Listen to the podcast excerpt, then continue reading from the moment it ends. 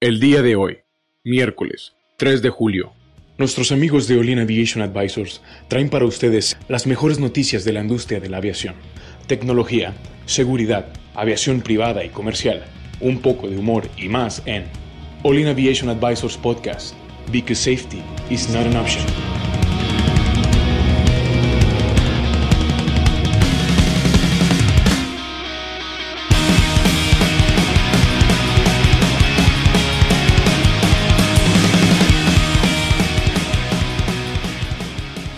Tal amigos? Bienvenidos a una edición más de All In Aviation Advisor, ya ombligo de semana, miércoles, ¿cómo están? Ya, ahora sí, ahora sí es ombligo de semana, ¿verdad? Oye, antes que nada tengo que decir algo. ¿Qué pasó?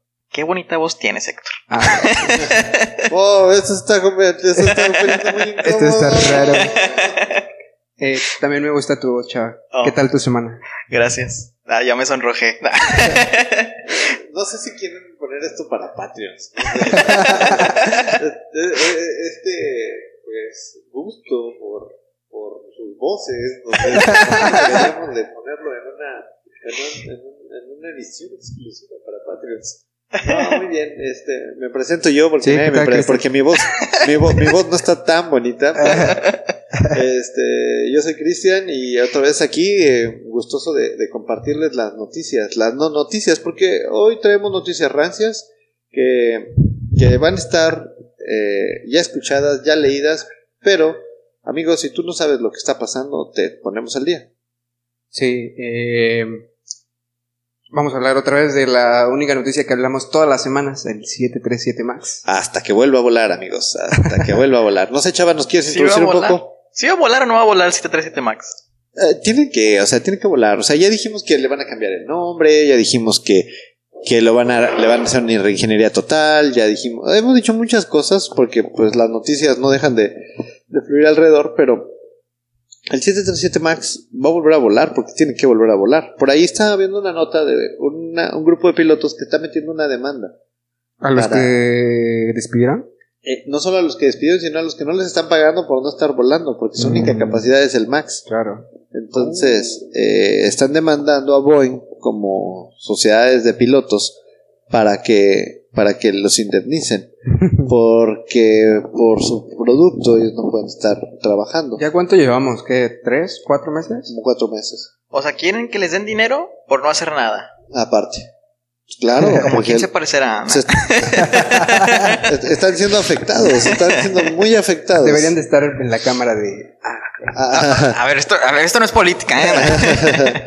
bueno, pero bueno, a ver, introduciendo ahora sí al tema, es que le detectaron una nueva falla al 737 Max.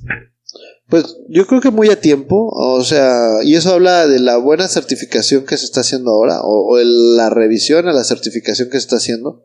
Eh, ¿Es normal una falla, Héctor? ¿Tú qué opinas? Una, ¿Encontrar una falla a un producto, crees que sea normal? Pues es que lo han tenido ahí parado, lo han estado, lo, lo ven todos los días. Entonces le van a encontrar cosas, este, y está bien, o sea, lo- cuando salga, tiene que salir completamente, de- le están haciendo una reingeniería, le están encontrando cosas que podrían mejorarse, y pues cuando, cuando salga tiene que estar, este, Al 145%. o sea, sí, tienen que decir, ¿saben qué? Es un, es un nuevo avión. ¿Saben? Le hicimos reingeniería, detectamos esto, hicimos esto, ¿qué? O sea, realmente, eh, si es necesario eh, que, que esto se retrase, pues, ni modo. Sí, no, pero es en, es en pro de la seguridad. Por ejemplo, Sí. eh, nada más aquí, sabemos que este avión salió con el mismo certificado tipo de todos los 737. Es el mismo certificado, nada más que este es Max, con algunas reingenierías. Entonces, Sí, porque el NG sigue volando. el NG sigue volando y tiene el mismo certificado tipo. Entonces, eso hace que sea más fácil la certificación del avión. No necesitas correr tantos procesos como si inventaras un avión nuevo. Pero, aun y que no estás inventando un avión nuevo, ¿es natural encontrarle fallas? Yo creo, yo creo que sí. Pero, ¿es culpa realmente de Boeing estas fallas? Pues ellos lo diseñaron. Es que Pero, desde las primeras notas yo vi que algunas de estas fallas venían por terceros, o sea, Ah, exacto, porque muchas de las partes que se le ponen a un avión no necesariamente son, son, son de ellos. O sea, A, a ver, pero tiempo, o sea. Y entonces Boeing quiere decir que está haciendo las cosas mal al no auditarlos. Sí. No, de acuerdo, en eso tienen toda la razón. Pero cuando yo fabrico un avión, viene una autoridad a evaluar la calidad o a evaluar el estándar en el que yo lo estoy, eh, lo estoy certificando o lo, me quiero certificar. Digo, este avión está cumpliendo con todos los requerimientos normativos, tú vienes y me auditas y me dices, sí, check, si los cumple. Bueno, ¿no será que actualmente la, la capacidad de regulación ya ha sido sobrepasada por la tecnología? Lo mismo que platicábamos en el podcast anterior. Pero, digo, pongo la pregunta en la mesa, o sea, la tecnología no más bien ya llegó al siguiente nivel donde ni siquiera existe regulación para esa nueva tecnología. Pues sí, digo, lo platicamos ayer con la, con la autom- automatización para, para volar sin pilotos, ¿no? Que, que era, ¿qué empresa era Airbus? Ajá. Airbus, Airbus. dijo que no existe, no existe regulación para este tipo de operaciones. Es que, o sea, conforme vayan saliendo nuevas tecnologías, tienen que surgir nuevos organismos que certifiquen eso o, que se especialicen, que, que tengan a gente capacitada para eso. Entonces, por ejemplo, lo estábamos viendo con, eh, no me acuerdo cuál es esta empresa, eh, ah, que estaban diseñando igual algo para, para MROs. Y, ah, ¿te este, acuerdas? Lufthansa. Lufthansa. Sí. Están sacando esta tecnología. ¿Quién va a certificar ese tipo de tecnologías? Es que no hay, no hay, no hay un, ¿No hay no hay un baseline para poder decir, bueno, vamos a certificarnos y estos son los requerimientos de certificación para esto. Y ahorita, obviamente, van a encontrar más fallas, porque sí, y lo dice la nota, es una falla más de software.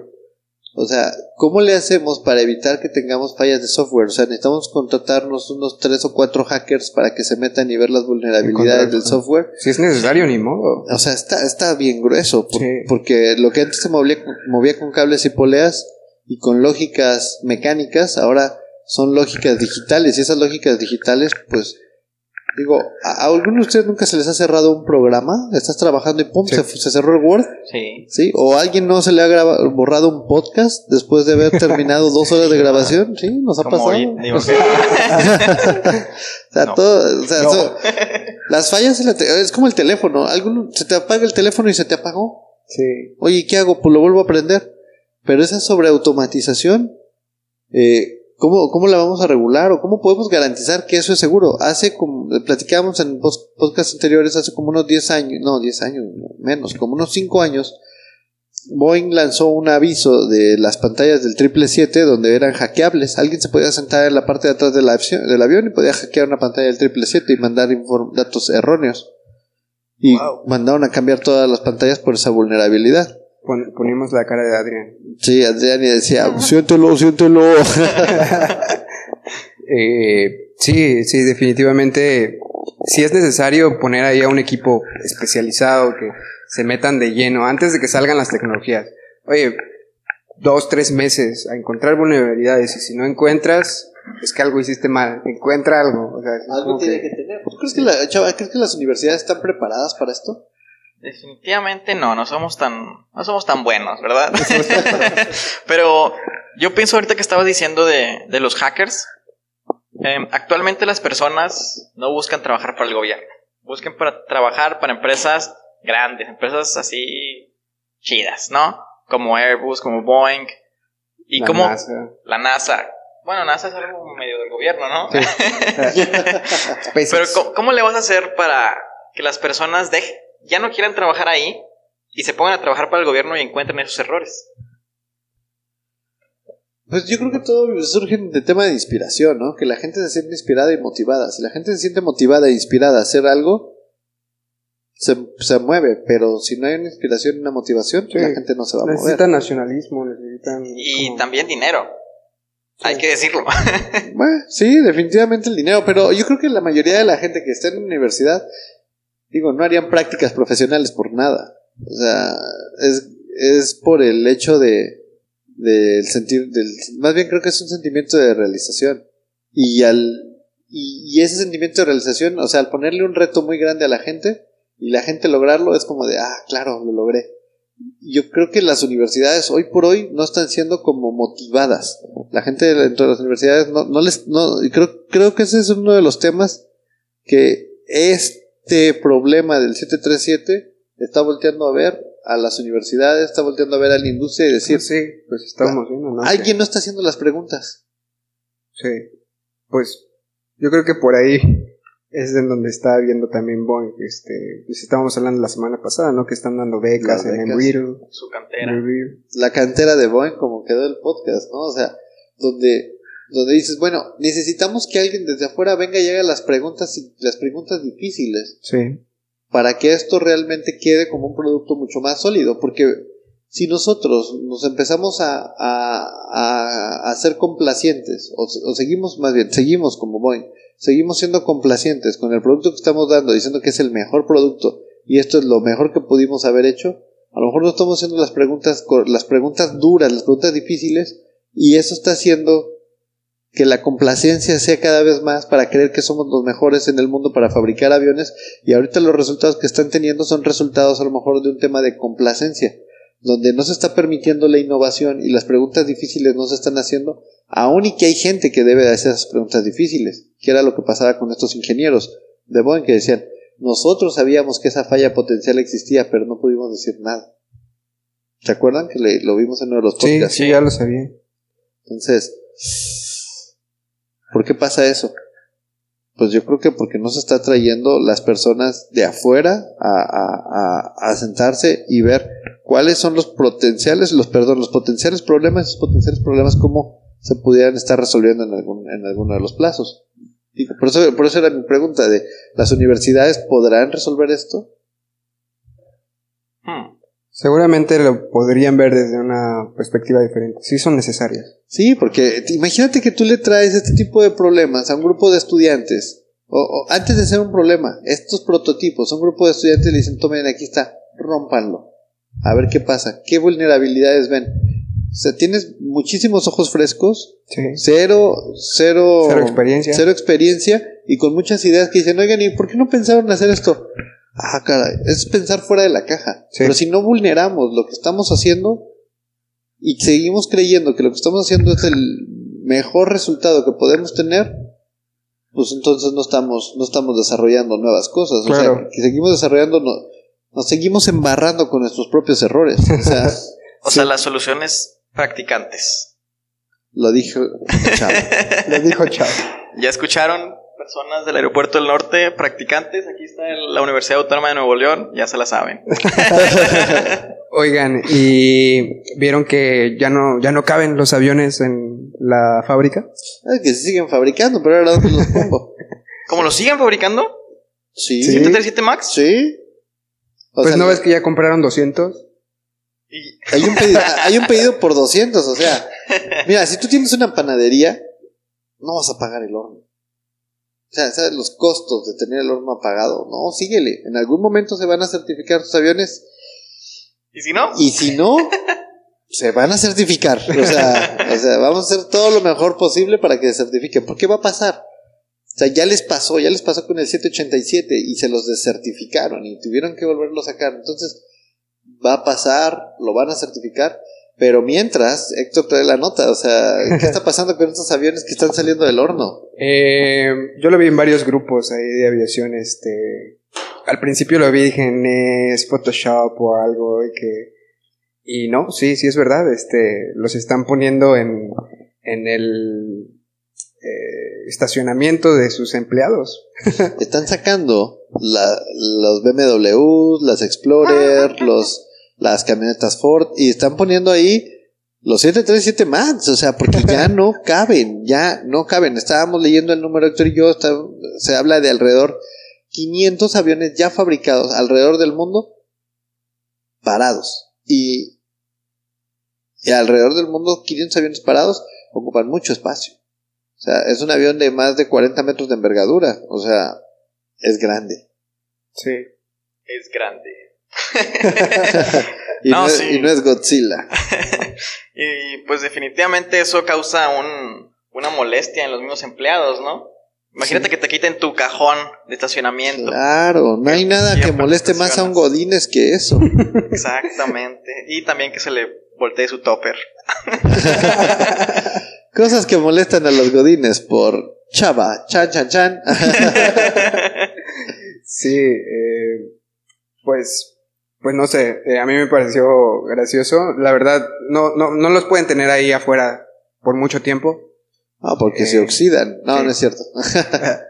Eh, yo espero ya que para antes de diciembre, por lo menos antes de enero del año que viene ya quede resuelto esto y ya eh, los volvamos a ver este arriba. ¿Creen que Navidad ya sea el tiempo para que Boeing, para que el 737 Max surque los cielos otra vez? Sí, es un tiempo de perdón y de paz. Y además, si no lo logra, siempre está Bruce Willis que puede venir a salvar la Navidad. Ándale. Duro de matar.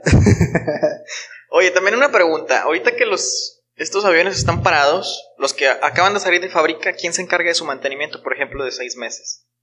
Eh, Boeing. Boeing. Pero ese es un mantenimiento diferente porque es un mantenimiento de storage. O sea, no es mantenimiento. Cuando tú tienes un avión mucho tiempo, o sea, ya lo fabricaste, lo certificaste, lo volaste, vuelo de prueba y lo paras, necesita entrar a un mantenimiento diferente de almacenamiento. Tú tienes que cambiarle los fluidos incluso a los motores. Porque los fluidos que trae, pues van a des- de. ¿Cómo decirlo? No iba a decir. Perder eh, sus propiedades. van a perder propiedades y van a degradar la condición del motor. Igual el avión, o sea, tienes que bajarle los flaps, subirle los flaps, prender el APU, apagar el APU. Es un, es como los aviones que están en el desierto en almacenamiento, tienen mantenimiento que hay que hacerle. ¿Quién lo hace? Pues me imagino que Boeing debe de tener su cuadrilla de storage, que ahora ahora es el triple del tamaño de la, de la que él solía hacer. Sí. Entonces, no sé. Creo yo que vamos a... Ya me gustaría verlos volar para diciembre. ¿Tú, chava? Pues yo puedo decir una fecha, pero pues la mera verdad no estoy tan informado. No informado, sino no sé. ¿Solo, solo Dios sabe? Solo, solo Dios y la FAA y Trump saben. ¿Tú, Héctor, tu pronóstico? Yo, como van las cosas, me gustaría verlos ya para diciembre, sinceramente, pero como van las cosas yo lo veo como para mediados del año que viene, porque, no sé, cada vez le están encontrando más cosas, ya lo veíamos, eh, por ejemplo, yo, cuando pasó esto, como dos o tres semanas después, ya habían sacado de que la solución, de que era esto, ya tenemos el nuevo software, porque de hecho era eso, o sea, los, los aviones les habían dicho desde diciembre del año pasado que les iban a dar una actualización del software y no se los dieron y le han estado encontrando más cosas y- y- y no, no se ve para cuándo, entonces yo, yo creo que hasta, hasta el año que viene. Ojalá no, porque igual los trabajos, yo como piloto estaría pensando, ¿sabes qué? Me voy a certificar en, en otro, mejor vuelo un NG. Co- correcto. Sí, bueno, amigos, vamos a hacer la pregunta de la semana. Eh, ¿En qué fecha crees que se certifique el 737 MAX otra vez? ¿Este año o el siguiente? ¿Este año o el siguiente? No, pues ya está la pregunta ahí de hace, creo que de dos, tres semanas. Contesten la pregunta de la Otra semana, vez como bien dije. La vamos a revivir porque es una pregunta muy importante para el medio de la aviación. No, digo, eh, hay que ver, eh, hay, que, hay que esperar los resultados de estas, de estas últimas certificaciones y esperemos. Eh, ¿Tus dos centavos, eh, chava? Eh, a ver, es que iba a decir otra cosa. Hablando de aviones tirados. ¿Qué? Ah, ya, ya. ¿Ya Sí. se acabó? Se nos acabó el tiempo, ah, chaval. pues mañana hablamos. Bueno, Mañana mañana, les voy a hacer la pregunta, ¿eh? aunque no tenga nada que ver el tema. órale, órale. Esperamos la pregunta, chava. Muchas gracias. Bueno, Héctor. recuerden nuestras redes sociales, amigos, All Advisors, Facebook, Twitter, Instagram. Eh, vamos a estar subiendo eh, contenido también para Patreons y pues nos estamos viendo el día de mañana. Perdón por cortar tan, tan No, ya me rápido. enojé.